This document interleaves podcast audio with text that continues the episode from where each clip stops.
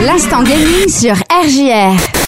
Eh bien salut à tous, c'est Pierre. Aujourd'hui on se retrouve pour un nouvel instant gaming et on se retrouve également pour une nouvelle année. Bonne année mesdames et messieurs, bonne année 2022. Euh, que cette nouvelle année soit une année remplie de bonheur et de joie pour tout le monde, que vous réussissiez à entreprendre tous vos projets. Euh, voilà, ce genre de choses, etc. Bref, pour cette nouvelle année du coup, eh ben on va revenir sur un jeu, euh, sur en plus une série qu'on n'a même pas encore abordé. Et on va revenir sur un jeu, sur un jeu qui est sorti il y a quelques, quelques mois maintenant, il y a quelques mois, c'est vrai, euh, mais qui est quand même assez récent. Il s'agit de Forza Horizon 5.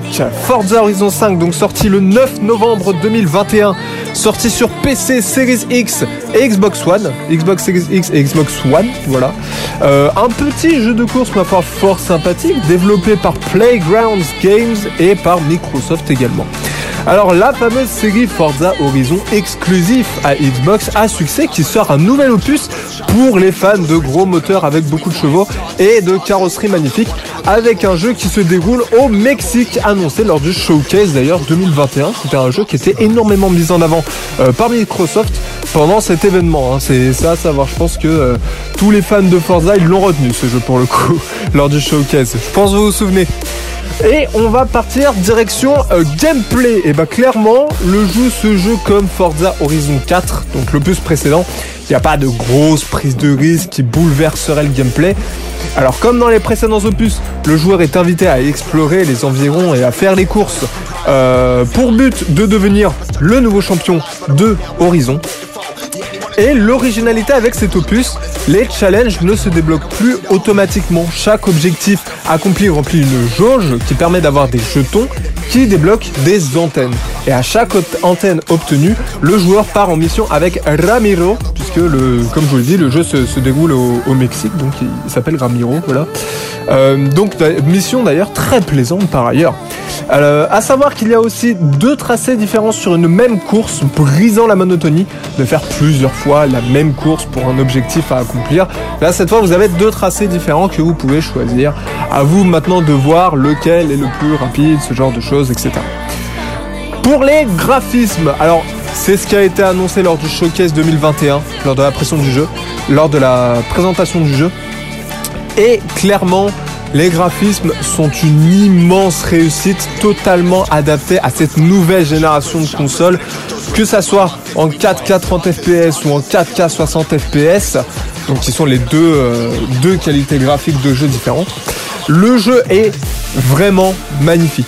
Les façades des bâtiments qui apparaissent moins brutalement pour le confort visuel, plus d'ombres qui bougent par à coup, le sol détaillé, le ciel photoréaliste, les véhicules très bien modélisés et la liste des détails qui font des graphismes qui flattent la rétine est encore très longue, très très longue. Vraiment, le, jeu, c'est, c'est une petite perle niveau visuel. C'est vraiment, ça nous en donne, mais vraiment, mais plein les yeux, quoi. C'est, c'est vraiment, vraiment magnifique. Il n'y a pas grand chose à dire là pour le coup. Et clairement, l'un des plus gros points forts de ce jeu. Niveau maintenant des sons. Alors les sons aussi sont clairement une prouesse avec notamment les musiques qui offrent une ambiance sonore correspondant parfaitement bien au jeu avec évidemment les bruitages toujours très réalistes pour les fans de voitures. Vous allez adorer écouter les bruits de moteur de vos caisses préférées. Niveau de la durée de vie, alors environ 24 heures de jeu pour, le finir en ligne droite et 71 heures de jeu pour le finir à 100% une très bonne durée de vie là clairement pour, euh, Forza Horizon. Là c'est vraiment une très bonne durée de vie. Pour un jeu de course, c'est vraiment énorme. Et petite conclusion, un nouvel opus formidable qui nous propose pas mal de nouveautés malgré aucune nouveauté réellement marquante. Un jeu de bagnole vraiment fun, qui profite parfaitement bien du support sur lequel il se trouve avec des graphismes somptueux et une ambiance sonore incroyable. On pourra lui reprocher éventuellement son manque de prise de risque comme je vous l'ai dit, mais avec de multiples qualités qui en font un jeu vraiment vraiment réussi, il n'y a pas grand chose à dire. Forza Horizon, une petite pépite de 2021 et même avec ce jeu j'ai envie de dire on commence même plutôt bien 2022 puisque c'est un jeu encore d'actualité évidemment.